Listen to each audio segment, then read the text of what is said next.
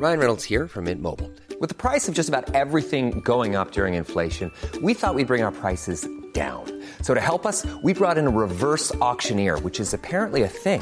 Mint Mobile unlimited premium wireless. Ready to get 30, 30, bit to get 30, bit to get 20, 20, 20, bit to get 20, 20, bit to get 15, 15, 15, 15 just 15 bucks a month. So, Give it a try at mintmobile.com slash switch.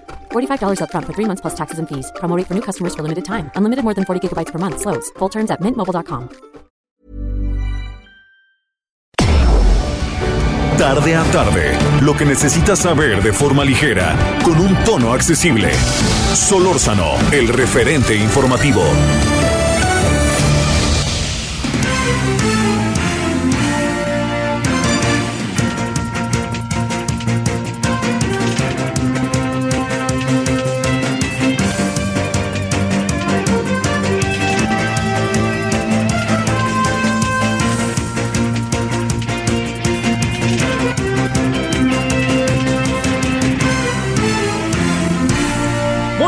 Tardes, 17 horas ahora con un minuto en la hora del centro. ¿Cómo ha estado? Estamos en este 4, sí, sí dije bien. 4 de noviembre del 2021, del 2021, 98.5 de FM. Estamos aquí como todos los días en Heraldo Radio.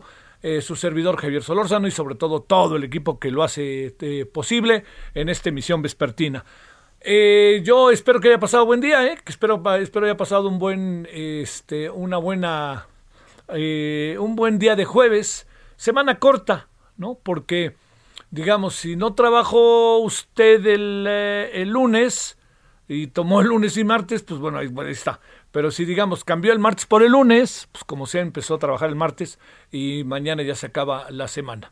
Bueno, mire, déjeme, déjeme destacar algo que yo creo que es de enorme relevancia. El hecho de que mañana el legislativo, la Cámara de Diputados, vaya a tener una sesión de enorme relevancia. Este, ya sabe que la reforma eléctrica la quieren echar a como de lugar por delante. Pero este ya la mandaron para marzo, han dicho que no, que ahora dijo el señor Mier que antes del 15 de, de diciembre, en fin, bueno, vamos a ver qué pasa. Mm, Ya, no, no me atrevo a decir mucho más que eso. Porque re- realmente creo que no, no, hay un, no hay un acuerdo. No le demos vuelta. A la reforma eléctrica no hay un acuerdo. Por ningún motivo lo hay. Es cosa de escuchar las voces de aquí a allá y, como dirían Leon y McCartney, por todas partes. Pero lo que sí le quiero decir es que mañana no perdamos de vista la relevancia que tiene el ejercicio que se va a dar en la Cámara de Diputados. Usted a decir, ya dígamelo no, se lo digo. Va a comparecer Lorenzo Córdoba, el presidente eh, consejero del Instituto Nacional Electoral, del INE. Es muy importante por innumerables motivos su presencia. Créamelo, mucho, muy importante. Entre otras muchas cosas, porque yo creo que sabemos que se ha generado una relación marcada por, por rasgos de enorme tensión entre el, entre el INE y el legislativo. Y el legislativo con mayoría del partido del presidente y con el presidente. El presidente ha llevado la voz cantante para criticar al Instituto Nacional Electoral. Lo ha hecho una y otra y otra vez. Creo que ha sido también, no en pocas ocasiones, sino en muchas, el presidente un factor de crítica no muy sana, que digamos, insana incluso, porque el Instituto Nacional Electoral eh, se mueve en función de autonomía, pero está conformado por los partidos políticos, entre ellos el del presidente. Y muchas de las cosas que el Instituto Nacional Electoral ha hecho a lo largo de estos años tienen que ver directamente con que el INE ha actuado en función de las muchas sugerencias, exigencias, propuestas que han hecho los partidos de oposición. Uno de ellos, hoy partido en el poder. Yo creo que esto es muy importante. La forma en que se ha comportado el Instituto Nacional Electoral, entiendo que es susceptible de la crítica. Por supuesto, no más faltaba. Pero por favor, muchas de las decisiones que se han tomado para el desarrollo del proceso electoral han sido porque forman parte de un conjunto de propuestas, exigencias, observaciones de los partidos políticos, empezando por, en su momento, el PRD y el Partido de Acción Nacional, sobre todo en los últimos este, 18 años, pero sobre todo por Morena, ahora, en los últimos años, de 2015 a la fecha. De 2015 a las, al 18, el INE, el legislativo y el INE tomaron una serie de decisiones que en buena medida facilitaron el proceso electoral del 2018, más allá de que el proceso electoral fue claro y definido en favor de Andrés Manuel López Obrador. O sea, la ventaja que tuvo López Obrador sobre el segundo lugar es la mejor prueba y muestra de la contundencia y la mayor de las legitimidades que tiene el hoy presidente. El presidente ganó por el INE, no, por favor, no crea que soy tan cándido y ingenuo. Sí ganó el presidente por los votos de la gran cantidad de ciudadanos que optaron por él. Pero el proceso, que conste que estoy hablando del proceso, el proceso del, del desarrollo de las elecciones tuvo en el INE un facilitador contundente que evitó cualquier suspicacia. Y al final, el presidente gana por sus votos, pero gana a través de un sistema electoral que facilita el proceso y que le da mayor legitimidad a la que el voto mismo le otorga al presidente. ¿Por qué? Porque quiere decir que organizamos las elecciones a través de un sistema, un sistema electoral, y ese sistema electoral lo que hace es ponerse en marcha para desarrollar el proceso electoral en donde haya pluralidad, participación y sobre todo, no olvidemos, así usted, yo no sé, digo, es bueno recordárselo incluso a los de Morena, ¿no? Y al propio presidente ¿Quiénes hacen las elecciones? Las hacen los ciudadanos. ¿Quiénes son quien cuentan los votos? Los ciudadanos. ¿Quiénes son los que ponen las, que este, las, eh, eh, las, eh, todo el proceso electoral, las casillas electorales, perdón, todos los que ponen las casillas electorales, ¿quiénes son? Los ciudadanos. Ellos son, con la representación de los partidos. Pero el presidente de una casilla es un ciudadano. Si se cuela por ahí alguien que es de un partido, pues ahora sí que ni hablar. Pero eso significaría la búsqueda de la trampa.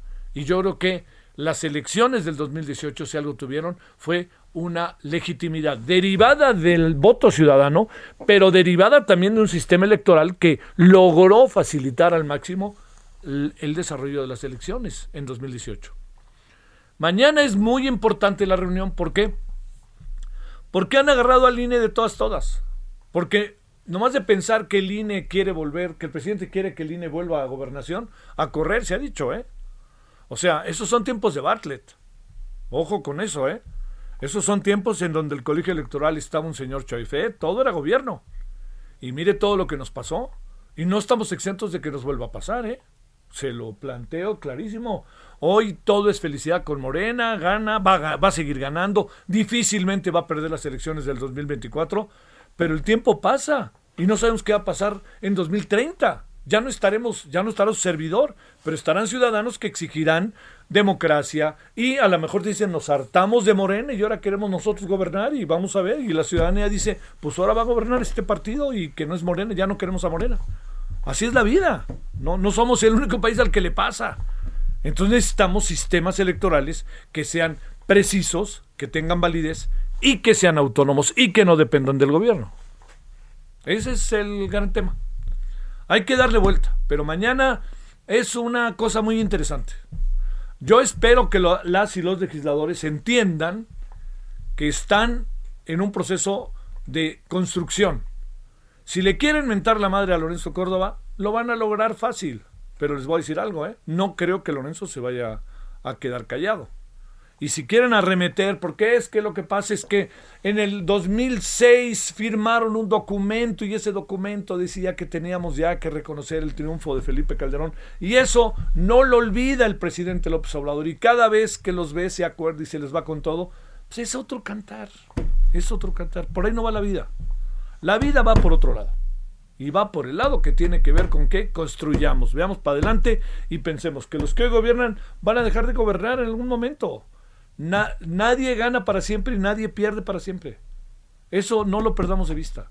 Entonces, mañana es una comparecencia que hay que elevar el nivel del debate. Dicho en términos futbolísticos, hay que elevar el nivel de juego. Que sean dos equipos que diriman en la cancha en el mejor de los niveles y de los respeto mutuo, quién puede, para construir al final del juego un nuevo estado de las cosas si es necesidad, o por lo menos crear bajo las condiciones en las que estamos, que las cosas estén, eh, que tengan un proceso de mayor, eh, yo, diría, de mayor tranquilidad y de menos, eh, de menos bronca entre el instituto, el presidente y, los y el partido, particularmente Moreno. Bueno, pues es una fecha importante, es, tiene algo de inédito el asunto a ver cómo le va a Lorenzo Córdoba. Yo espero que Lorenzo Córdoba esté eh, muy bien preparado, estoy seguro que así es. Y ya mañana, mañana será un día importante. Llegó el 5 de noviembre y además que quede claro, no está en la obligación de comparecer el presidente consejero del INE, pero el presidente consejero del INE dijo, me invitan, voy. Y eso está muy bien, ¿no? Eso está muy, muy bien por todos lados. Así que, por lo pronto, este yo diría, en eso estamos y mañana veremos. Bueno, ese es uno de los temas. Hay muchos otros asuntos. El, fíjese que hoy, bueno, ahorita le, cuento a detalle qué otro asunto tenemos ahí que es importante de la familia Levarón, ya iremos al detalle. Y muchos otros temas que por ahí nos van a estar acompañando. Bueno, gracias que nos acompaña, oiga, que haya tenido, insisto, hasta ahora un buen día jueves, semana corta. Y si le parece, vamos con la familia Levarón. Solórzano, el referente informativo.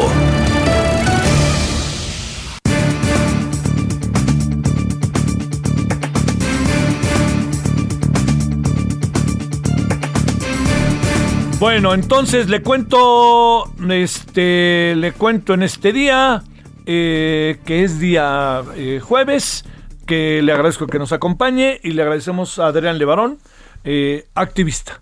Vamos a recordar una historia terrible de nuestra sociedad y de una familia. Adrián, te saludo con gusto, ¿cómo has estado? ¿Qué tal, Javier? Aquí, tu público, te saludo, te bendigo y, te estoy esperando, como dicen aquí en el monumento. Híjole, oye, a ver cómo le hago, porque luego yo tengo noticieros, ya ves que le pagan a uno por hacer noticieros y entonces uno qué hace. No, no, ya estás aquí, con la, ya estás aquí, hombre, a través de tu programa y qué bueno que, que, que que nos, nos animamos a hacerlo. Ay, no, hombre, no sabes, este, no sabes, eh, digamos, eh, a todos yo creo que nos duele, ¿no? Pero, a ver, primero, ¿qué, ¿qué ha pasado en estos dos años? Oye, y Adrián, yo sé que puede ser un poco rudo, pero ¿qué pasó hace dos años? ¿Qué ha detonado una sacudida en tu familia y en el país y que uno de repente le da la impresión de que esto no se resuelve? No, pues a lo mejor se hace dos años, este 4 de noviembre, se, nos dimos cuenta de algo que, que, nos cayó de sopetón porque pensábamos que, que no nos tocaría, güey. Mi hija, mi hija sale de su casa para con sus cuatro hijitos, junto con dos compañeras en otros dos camionetas, y de camino hacia, hacia el pueblo y porque ellos viven en un en medio de la sierra en ya en al lado de Sonora en un rancho de una colonia muy antigua de allá por los 1930 y de ella salió de ahí pues como siempre salía ¿Entiendes? Entonces, uh, muy, eh, muy, valientes mujeres solas manejando uh, en esas sierras se sentían bien porque pues parecía que eran respetadas, quién iba a lastimar a mujeres y niños, y pues nos cayó de sopetón, fue, fue un cambio de paradigma en nuestra manera de pensar y percibir el, el, la libertad y, la, y el, el, el, Estado de Derecho y poder irnos y venirnos cambió muchísimo, fue un fue una, una revolución de 180 grados. Oye, eh, híjole, ni hablar. ¿Tú cómo te enteraste? ¿Cómo fuiste poco a poco este, llegando a ti la información y qué hora era? Eh? No, pues todo muy muy dramático, ¿me entiendes? Porque yo yo fui a echar gasolina, invité a mi esposa a Shalom y a eso de las diez y media eran. Se dice que once y media porque eh, Sonora, digo, en Sonora eran bueno, a, mí me tocó como a las diez y, diez y media que me avisaran, once, que habían encontrado el vehículo de mi hija en la mañana, hombre, y que, la encontraron balaseada y, y, con, lumbre. pero no saben si va ella allí, ok. Y entonces me fui, de todo me preparé para ver qué onda, pues ya, yo pensé que la habían secuestrado y que habían quemado el carro. Entonces a la, a la más o menos hora que pudieron meterse a la, a la lumbre, porque la agarraron en, en cuanto empezó el, el, la lumbre, llegaron los cuñaditos de mi hija. Y luego nos informaron y empezamos a irnos, muchos de mi pueblo muchos de mis hijos y mis eh, sobrinos y Julián y mis tíos y mis sobrinos y nos fuimos, nomás que batallamos para subir porque supuestamente pues se había desatado una, una guerra allá arriba o quién sabe qué se oía y no nos querían, querían pues que, que agarrar más de, de la Guardia Nacional y que Sedena y que entonces esperen, esperen, esperen pero mi, mi esposa, Shalom, está segura que nomás estaban limpiando su cochinero, limpiando, salirse de la sierra, porque ahí van los de varón. Porque ya teníamos famita de que nosotros no, no, nos, no nos dejamos. Entonces, uh, entonces, pues nomás te puedo decir que de ahí, de ahí me di cuenta y yo llegué, yo llegué a la, a donde estaba mi hija, vete William, busca William, este, me, a donde estaba mi hija, yo llegué, se puede decir, 12 horas después. Uh. Siendo que yo pude llegar por todas las circunstancias. Yo me arranqué casi a la, a la, de esta, pero no me dejaban. Y luego nosotros no, nos, no supimos que habían asesinado a las otras dos mujeres como hasta las 5 de la tarde, ¿eh? porque nadie se atrevía a subir. Al fin nosotros nos armamos de balón y empezamos a subir y subir y subir y subir a la sierra hasta que los encontramos y fuimos los primeros civiles, diría yo, que llegamos. Civiles, porque pues yo a los a los bandos, a los narcos no les digo civiles. Yo no, no sé qué, qué, tendrán, pero nosotros fuimos los primeros civiles, ellos nos dejaron tirados a nuestros hijos balaseados, a los otros ya, y, y, y con eso yo, yo tuve para, para curarme, ¿me entiendes? Yo ahí en las cenizas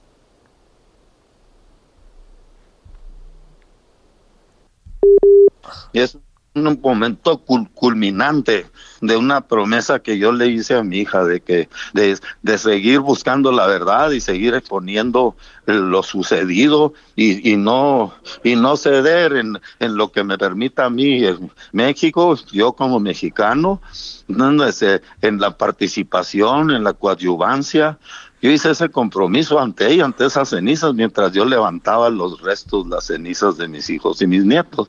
Y es la fuerza que me tiene aquí, y más que nada, porque pues yo quiero, yo quiero brindarle al, al mundo esa posibilidad de que yo sí estoy dispuesto a seguir exponiendo esto, porque aquí nomás se trata de exponer, ¿eh? porque quién es uno para para entender lo, lo, intrincado que están todas las leyes. Está, están bastante decepcionantes las leyes mismas, ¿me entiendes?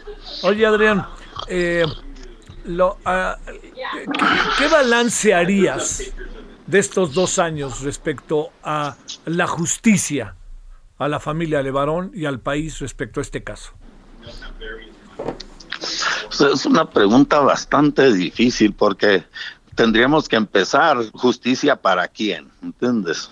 Sí. Porque, y quién y quién es víctima claro. porque en este en este sentido te quiero decir que de repente el otro día agarran al jaguar sí. una bola de, de, los soldados y en lugar de entregarse y doblar las manitas y dejar que se pongan las esposas y llevárselo ante el juez se agarran a balazos. Entonces hay ahorita 12 órdenes de aprehensión por ejecutarse.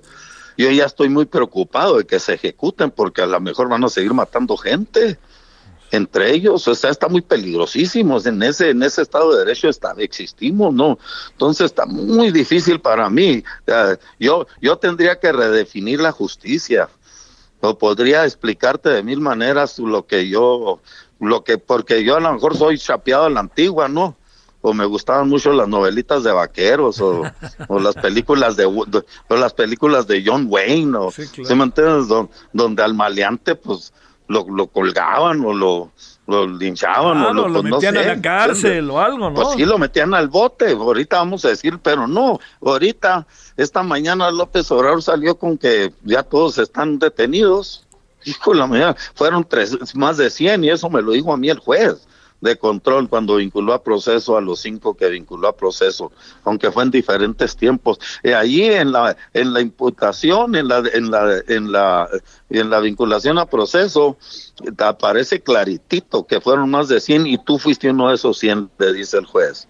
Y es por eso que se pone así la cosa. Oh.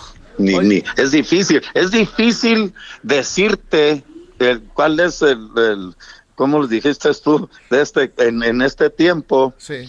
Porque yo, yo, yo dudo de que entendemos como mexicanos. Yo le digo, yo le digo así. Yo creo que no tenemos ni juicio ni criterio para hablar sobre qué es justicia en México. Y yo te digo que yo no lo tengo.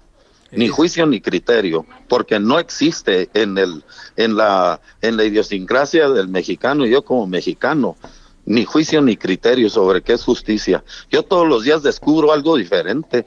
Hace unos meses me salieron, batallé un montón para entender qué es que, que es que, que ¿cómo se dice? Ah, procedimientos abreviados. Y como parecía trabalenguas para mí esa chingadera. Sí. Y luego que, que criterios de oportunidad, cabrón, ¿qué es eso? Y, o sea, yo tengo que meterme a entender en mi propia mente. Y yo soy un hombre de 60 años, ¿me entiendes? Que, y no entender nada de eso, no, pues yo no tengo ni criterio ni juicio sobre qué es justicia en México. Oye, ¿Entiendes? Sí, y, Adrián, y, y de estas preguntas que, que uno hace, pero sobre todo para, para acompañar, ¿cómo ha sido tu vida estos dos años? Tu familia, dura, ¿no? Dificilísima, supongo, ¿no? Pues sabes que hasta cierto punto uno dice muchas veces uno necesita encontrar causas para para vivir y si no hay causas para vivir pues que haya causas para morir Sí. nos suena mal me entiendes pero pero sí nos ha dado causa ¿eh? Ah, y, a mí me ha, me ha llevado a un camino que tal vez estaba yo yo preparado vacunado para entrarle Mm. es, decir, así lo siento muy fuerte. Entonces, entonces, en ese proceso, en este proceso, yo pues no me, nomás me he dedicado a caminar un, un día a la vez y un paso adelante. Yo te puedo decir que no sé qué voy a hacer mañana, Sí, claro. Pero yo creo que mañana vas a tener su propia vida y yo le voy a entrar con lo que se me presente y voy a y, y espero que Dios me ilumine para hacer lo que voy a hacer ese día. Y sí, pero sí está muy enfocado en, en entender para poder platicar esto contigo Sí, claro. en un programa como este, porque sí está muy difícil.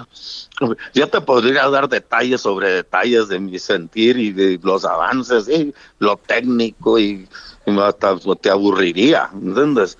Pero, pero en realidad eso es, en, en conclusión, Sí. así me siento. Oye, eh, para cerrar, ¿qué van a hacer hoy, Adrián?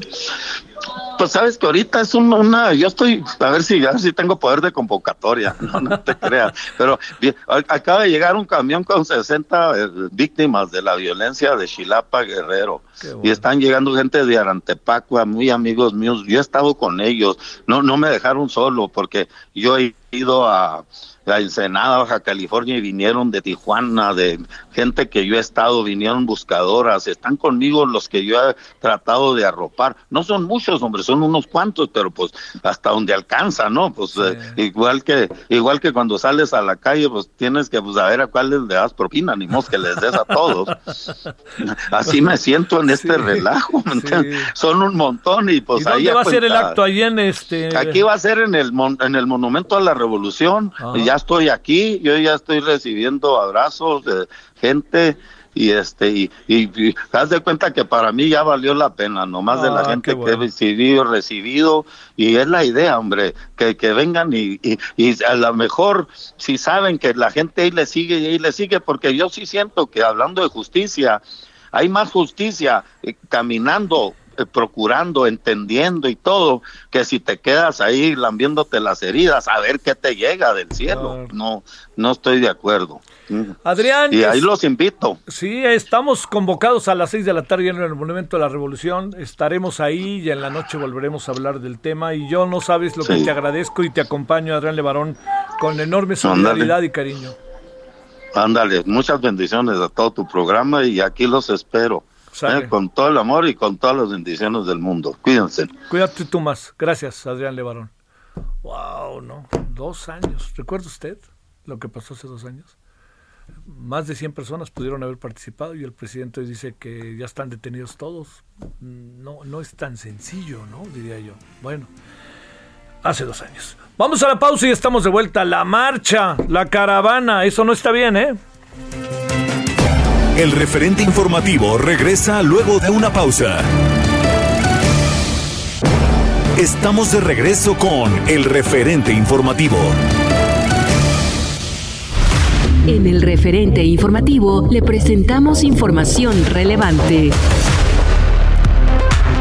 Diputado.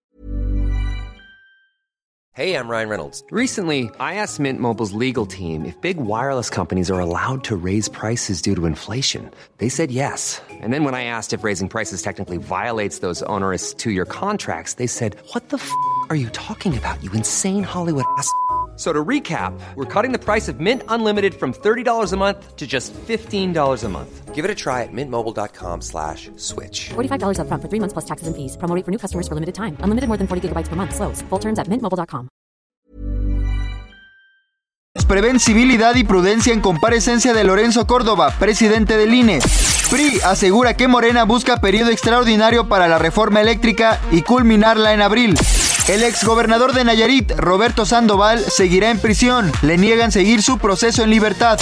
Piden en Senado comparecencia de Hertz Manero para explicar intromisión de presidencia en caso Lozoya. Capturan a presunto feminicida en Tabasco. Tras regreso a clases, Claudia Sheinbaum descarta repunte de casos de COVID-19 en Ciudad de México. Policías de Mérida, Yucatán preparan denuncia por caso de José Eduardo Ravelo. Vacuna cubana Abdala ofrece un 90.7% de efectividad contra fallecimientos por COVID-19. Reino Unido se convierte en el primer país en aprobar las píldoras anti-COVID-19. Esperamos sus comentarios y opiniones en Twitter. Arroba Javier Solórzano. Arroba Javier Solórzano. One, two, three, four.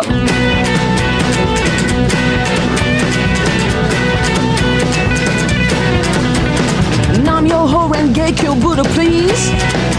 Pity humble little peasant that's begging on her knees. Illusion fills my head like an empty can. I spent a million lifetimes loving the same man.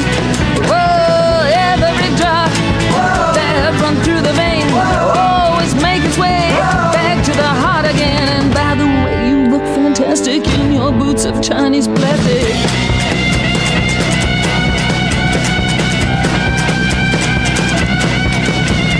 Hare Krishna, Hare Rama too. Govinda, I'm still in love with you. I see you in the birds and in the trees. That's why they call me Krishna Mai.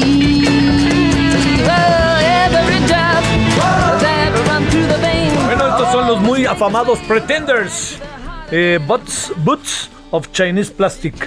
Un día como hoy, pero del 56, nació en Londres, Inglaterra, James Honeyman Scott, guitarrista y miembro fundador de este grupo, los Pretenders. El 16 de junio de 82, a la edad de 25 años, fíjese. Luego, ¿cómo se da este asunto con los rockeros que se nos mueren jóvenes o deciden morirse jóvenes? Bueno, este falleció a causa de un infarto agudo del miocardio a la edad de 25 años, ¿eh? Ojo con eso.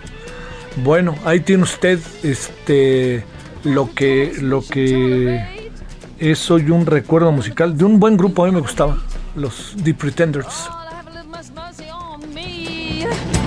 See some beauty in this human pageantry. Jesus Christ came down here as a living man. If you can live a life of virtue, then I hope I can. One to others as you would have it turn. I'm back here and repeat until you learn, learn, learn. Whoa. Solórzano, el referente informativo.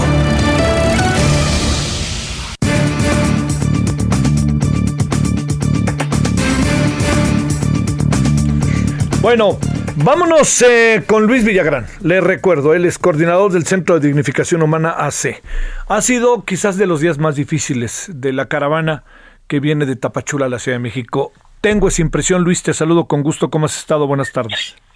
Sí, Javier, ¿cómo está? Buenas tardes, buenas tardes a todos los que nos escuchan y gracias por este tiempo. No te escuché la pregunta, No, Javier. decía yo que tengo la impresión de que ha sido de los días más difíciles de la caravana el de hoy. Sí, definitivamente fuimos testigos de, de lo que te anuncié desde anoche, Javier, ¿verdad? sí, Eh, sí, hay una terrible descomposición social en lo que la gente quiere es este ver escenas eh, dantescas. La violencia no no no beneficia absolutamente a nadie. Nosotros eh, hemos condenado a la violencia de cualquiera que sea y le hemos dicho, hoy vimos escenas muy terribles, no solamente lo que vimos con los elementos de la Guardia Nacional, sino en un principio, este, cómo fue que se llevaron arrastrando literalmente a las mujeres y los niños. Esto no justifica absolutamente nada, ¿no? En eso yo creo que todos estamos de acuerdo, pero aquí el problema se debe de tratar de fondo, Javier, porque si esto sigue, una vez más, ayer lo dije y lo voy a repetir, podemos ver daños de irremediable, irremediable reparación en lo que viene de los días, porque a toda costa se pretende detener este movimiento solamente con métodos coercitivos. Únicamente es lo que se está utilizando. ¿No hay posibilidad, Luis, alguna de diálogo? Pues nosotros estamos abiertos. Ahorita se- a la gente que se llevaron, Javier, se llevaron como a 80 este, mujeres y niños y hombres. Este, les dicen que tienen que sacarlos eh, de Chiapas, los tienen ahí detenidos, han deportado otros. No hay manera. Nosotros volvemos y repetimos lo mismo, Javier. Yo invito al público a que lea el artículo 52 de la ley de migración, en el que establece que se nos puede dar las tarjetas que son válidas por un año en todo el territorio nacional. Es lo único que estamos pidiendo porque ellos todos los que están en este en esta marcha son acreedores a, a ese a ese a ese documento. ¿Qué es lo que está pasando? Que quieren y quieren e insisten neciamente en tener a la gente varada en Tapachula, Javier. A ver, eh, ¿qué es lo que, bajo qué, digamos, bajo qué justificación se llevan, Luis, a 80 personas, mujeres, niños, hombres, arrastrando? Supongo que se los llevan a Tapachula o en una de esas los regresan a su país de origen. ¿Bajo qué justificación de orden legal lo hacen? Se meten a la caravana, los sacan de la caravana, vienen rezagados en la caravana, los jalan del porque vienen rezagados. ¿Cómo es que se da todo eso? Mira, mira, Javier, aquí el, el asunto es que deportaron a algunos sin justificación. Aquí están sus sus esposas, sus hijos de algunos hombres que deportaron. Este, la mayoría de los que estamos aquí, de los que están aquí, tiene ya el reconocimiento de la condición de refugiados. Los dejan en Tapachula y los ponen en cualquier lugar. ¿Qué es lo que pasó hoy con casi 80 que llevaron? Le están entregando tarjetas de visa humanitaria. ¿Por qué? Porque todos son solicitantes de refugio. No hay una justificación legal en cuanto a sus trámites administrativos para traerlos así. ¿Por qué? Porque la Comar es una dependencia federal válida en todo el territorio nacional. Si bien pueden perder el, la solicitud de refugio, eso no quiere decir que mi- el mismo artículo 52 establezca que por ser solamente solicitantes de refugio son acreedores a una visa humanitaria por todo el territorio nacional por un año. Es decir, lo que pierden al salir de Chiapas es que se le reconozca como refugiado, mas no así para la visa humanitaria. Entonces, no hay ningún justificante legal para agarrar a un migrante, a, un- a una persona del pelo y llevárselo de regreso a Tapachula.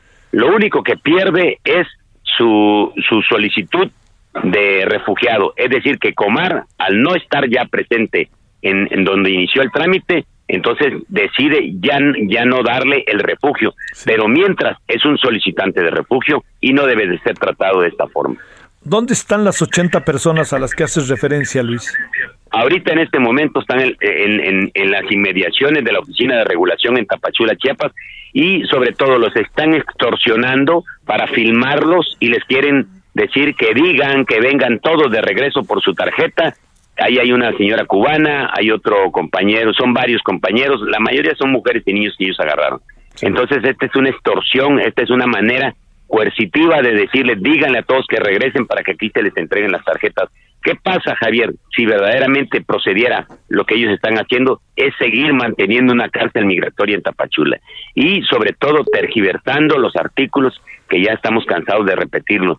Pero esta es una situación que no se puede resolver con violencia. Esta es una situación que no vamos a esperar que corra sangre para ellos encontrar culpables. Esta es una situación que se puede resolver en un par de días, Javier. A ver, déjame plantearte, Luis, este, para ir cerrando. Eh, ¿Los tienen en calidad de qué? ¿De migrantes detenidos? ¿Respeto a sus derechos? ¿Los dan de comer? Eh, eh, ¿Bajo qué condiciones los tienen, Luis? Ellos, te, te, voy a mandar las fotos, están privados de su libertad. Ellos van a decir que están asegurados. Esos son eufemismos que ha utilizado por muchos años el Instituto Nacional de Migración para detener, privar de su libertad a los migrantes, no darles la oportunidad, no tenerles acceso a un debido proceso, ni a una persona de su confianza, ni a un abogado, ni mucho menos. No, todas estas consideraciones son graves en violaciones a derechos y garantías constitucionales según el artículo primero de la Constitución, ¿no? Oye, este, da la impresión de que el presidente omite el asunto, ¿no? No, no hace referencia casi que por ningún motivo de él, ¿no? Ni 30 segundos le ha dedicado a, este movimiento, no en menos que tres mil, cuatro mil personas estén caminando por la costa chapaneca, por una carretera de México y que el presidente no haga alusión a ellos. Lo que él quiere, como siempre, es ignorar. Nosotros estamos de veras preocupados porque el presidente de la República no le dedica ni 30 segundos a esta situación. Una vez más, que se puede resolver en dos días. En dos días esto se puede resolver con todos. Pero nosotros pedimos una vez más la consideración de lo que estamos por por ayuda humanitaria todas las personas deben de tener ya la residencia permanente y evitar que ocurran daños irreversibles Javier Luis oye y a ver dónde están ahorita en un lugar de que se llama Tres Picos ha avanzado mucho la gente yo regresé por y luego para comentarte rápidamente una mujer haitiana que dio a luz en Tonalá. Sí, recuerdo. El, eh, sí, el grupo Beta la quiso regresar a Tapachula. Ellos casi se avientan del, de la camioneta de migración, los dejan a un kilómetro y medio.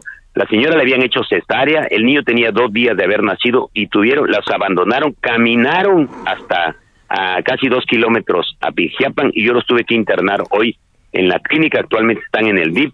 La señora, eh, este, es una cuestión terrible. Le, le habían, este, eh, hecho cesárea, el, es un niño, tiene tres días de haber nacido y esos son actos criminales, pero como no están en video, como no los tenemos, como no, nadie sabe, pues entonces la gente no sabe lo que el, contexto de lo que está ocurriendo es terrible, Javier. Ojo, Este, van a quedarse donde están ahora y en este lugar Tres Picos y se van mañana o qué cuál es el la ruta este Luis el paso es Tonalá pero desde ahorita te digo que hay una partida militar unos kilómetros antes de llegar a Tonalá. La Guardia Nacional desde ayer estaba entre entre en la carretera este escondidos eh, con tácticas eh, militares y ellos se metieron en medio y fue lo que provocó todo lo que vimos hoy ellos desde anoche tenían planeado no tratar de llegar a un diálogo, no tratar de ver esto, de salir, sacarle de una manera pacífica o civilizada, sino la de la contención, la represión y de ahí lo que resulte buscar culpables. Ahorita este la Guardia Nacional se ha replegado y nosotros creemos que hoy en la noche, mañana puede pasar cualquier cosa, Javier. Llamamos al gobierno federal a la cordura, a la civilidad, a que platiquen con nosotros, sobre todo con los medios masivos de comunicación, para que sepan lo que se está diciendo y que se respeten los derechos humanos, no solamente de los migrantes y de nosotros, sino también de los elementos de la Guardia Nacional, porque todos somos pueblo. Bueno, oye, déjame plantearte un asunto más. Este, eh, este caso en donde la Guardia Nacional atacó a, un grupo de migrantes que iban en una camioneta, eh, el presidente dijo que se investigue, ¿no? Que fue todo lo que dijo. Pero la pregunta es, este, te lo pregunto porque te lo pregunté también anoche para que el público lo, lo tenga claro. ¿Ustedes o la caravana, los que iban en la camioneta, atacaron a la Guardia Nacional o qué fue lo que pasó? No, no, no, no, no. Ningún migrante, ningún migrante viaja armado. Ningún migrante, mucho menos los cubanos. La cultura de los cubanos es totalmente diferente a la cultura de buena parte de Latinoamérica. Ellos son gente con otra cuestión, eh, casi casi no les gusta protestar y ellos no iban armados. En el DIF, en el DIF de Pijijiapan están los heridos, ellos nos, nos han platicado a cuenta gota lo que ocurrió y fue una agresión por completo de la Guardia Nacional donde hay dos muertos. Ayer dijeron que uno, hoy ratificaron dos y hay ambigüedades en los comunicados oficiales. Esto provocó una psicosis colectiva en los compañeros que están marchando hoy y esto es lo que ha hecho que le tenga eh, un verdadero miedo a lo que a lo que está ocurriendo porque lo que está pensando el migrante nada más es donde escucha Guardia Nacional, donde escucha migración son balazos, son muertos. Eso es lo que está pasando. Luis, te mando un gran saludo y de nuevo mi agradecimiento que hayas estado con nosotros, Luis eh, Villagrán. No, a, usted, Javier, le, te agradezco mucho el tiempo y que nos des voz aquí. Bueno, de nuevo estaremos muy pronto, mañana mismo, con, contigo, si te parece, Luis. Claro que sí, Javier. Muchas gracias, a todos. Gracias.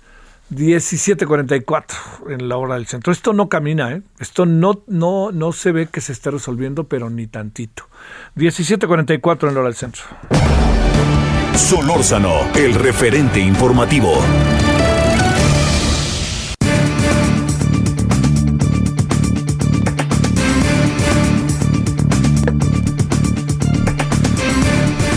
Bueno, eh, mire, este, vamos a darle un giro de 180 grados al asunto, si a usted le parece, y vamos a meternos en el tema COVID.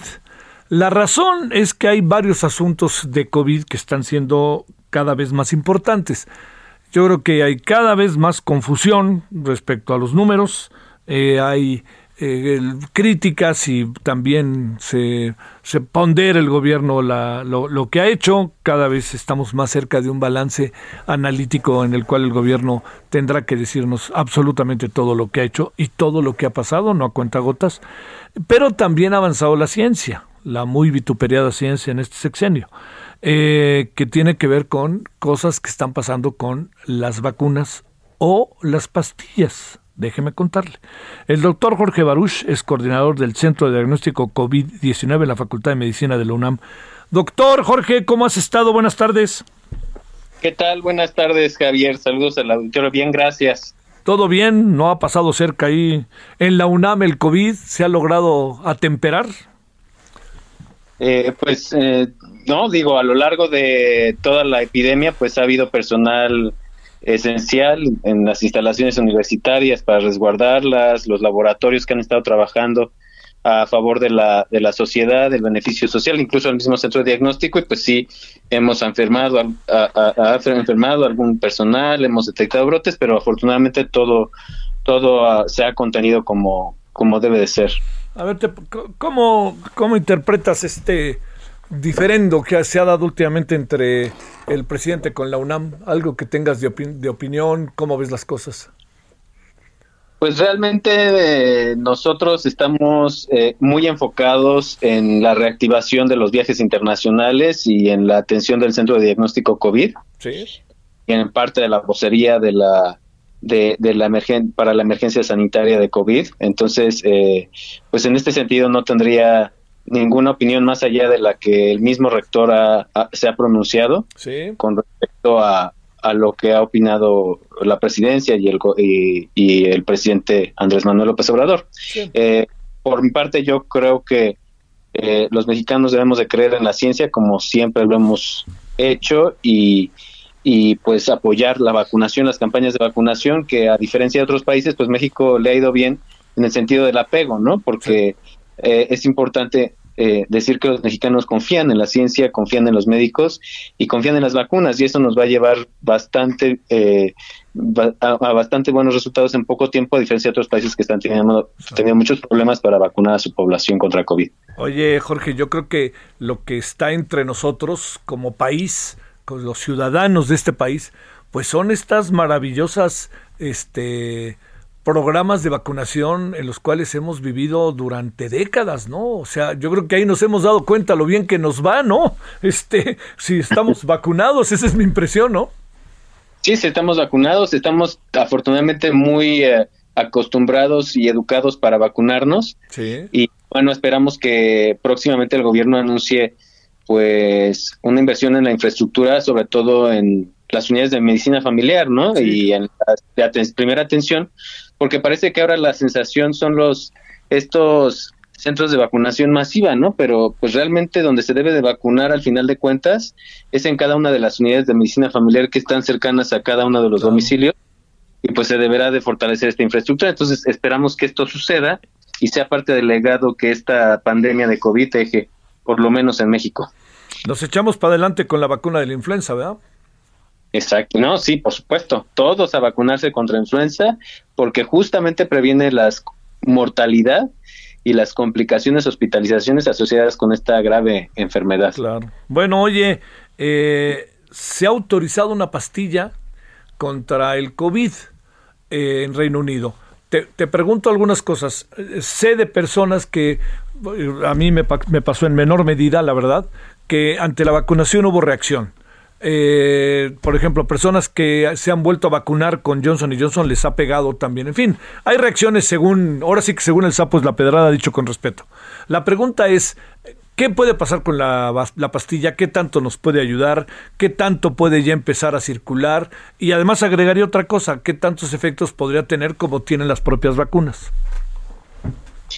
Eh, bueno, fíjate que esta, este tratamiento es un tratamiento que se ocupa para infecciones respiratorias. La pastilla se llama, es un antiviral que se llama Molnupiravir.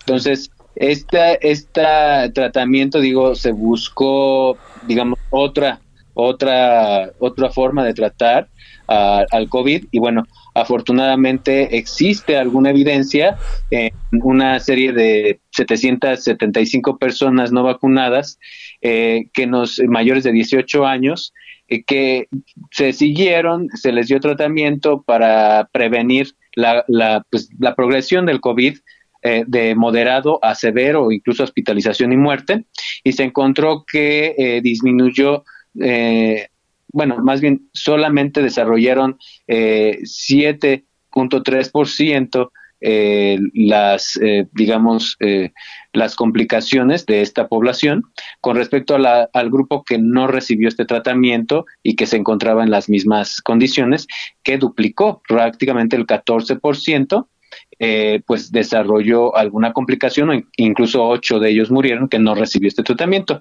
Entonces, eh, prácticamente pues se vio la eficacia, que la eficacia de este tratamiento para personas con algún factor de riesgo eh, pues eh, disminuye en 50% el riesgo de desarrollar complicaciones, ¿no? Y, y, morir a causa de estas complicaciones. Entonces, realmente no es un gran cambiador del juego, que se le llama en inglés game changer. Sí. Eh, un medicamento que se está, pues, redirigiendo o ajustando la prescripción para, porque se ha visto una eficacia eh, del 50% en disminuir la, el riesgo de complicar. Eh, personas con obesidad o en personas que desarrollan algún tipo de COVID leve a moderado y que pudieran llegar a estar en mayor riesgo de desarrollar alguna complicación que les condicione hospitalización, pero no es para todos definitivamente y pues este se debe de usar con eh, bajo la prescripción médica y bajo el tratamiento como como los medicamentos que han estado en en, en, su autorización para uso de emergencia. O sea, dicho de otra manera, eh, no es por ahora un sustituto de la vacuna. Definitivamente no. No, Javier, todavía no. Eh, más o menos un, nuevo medicamento, la búsqueda, o vamos a encontrar un nuevo medicamento para una nueva enfermedad, es lleva el triple de tiempo que eh, desarrollar una vacuna. Entonces, pues todavía nos falta, nos falta un tiempo considerable para poder encontrar alguna, alguna sustancia eh, que nos pueda ayudar a combatir el COVID. Eh, ¿Tendríamos tarde que temprano entrar a una tercera vacuna, Jorge? Pues eh, depende mucho eh, de quiénes estemos hablando. Mira, eh, por ejemplo, los estudios más recientes sobre la tercera dosis de Pfizer, la necesidad de vacunarse con la tercera dosis de Pfizer, nos orientan a que algunas poblaciones de pacientes en específico, aún completando su esquema de dos dosis, mantienen un riesgo elevado para eh, si se si adquieren COVID, bueno, más bien si adquieren esta infección del SARS-CoV-2 y desarrollan COVID, eh, pues llegaran a ser hospitalizados. Por ejemplo, los pacientes con síndrome de Down tienen hasta 33 veces más riesgo eh, ya vacunados, ¿no?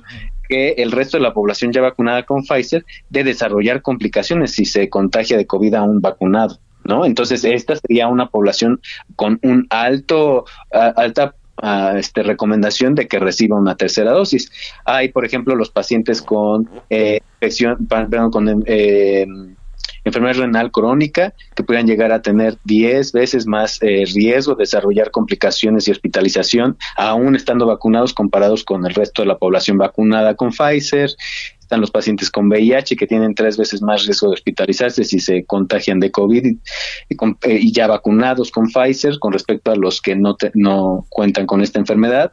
Entonces se están detectando algunos grupos de pacientes con alto riesgo de desarrollar complicaciones a pesar de tener dos dosis. Y en ellos son en los que se están indicando la tercera dosis en lo que se desarrolla más información al respecto. Ellos y el personal sanitario, que obviamente está en gran contacto con y este de primera línea. Doctor Jorge Baruch, te mando un gran saludo, Jorge, y mi agradecimiento que estuviste con nosotros esta tarde. Muchas gracias a ti, Javier, y saludos al auditorio. Bonita tarde. Bonita tarde para ti. Bueno, ya nos vamos. Eh, en la noche tendremos el asunto de la caravana, tendremos el asunto también de toda la información que se geste sobre el tema de la eh, de la caravana, ya le dije, de, sobre, sobre el COVID y hablaremos de diferentes temas. Ojalá nos acompañe con la información del día, por supuesto, 21 horas en hora del centro, servidor Javier Solórzano, el referente con todo el equipo.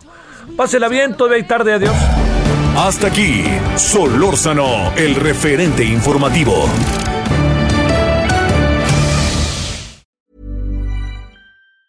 Even on a budget, quality is non-negotiable. That's why Quince is the place to score high-end essentials at 50 to 80% less than similar brands. Get your hands on buttery soft cashmere sweaters from just 60 bucks, Italian leather jackets, and so much more. And the best part about Quince, they exclusively partner with factories committed to safe, ethical, and responsible manufacturing. Elevate your style without the elevated price tag with Quince. Go to quince.com slash upgrade for free shipping and 365-day returns.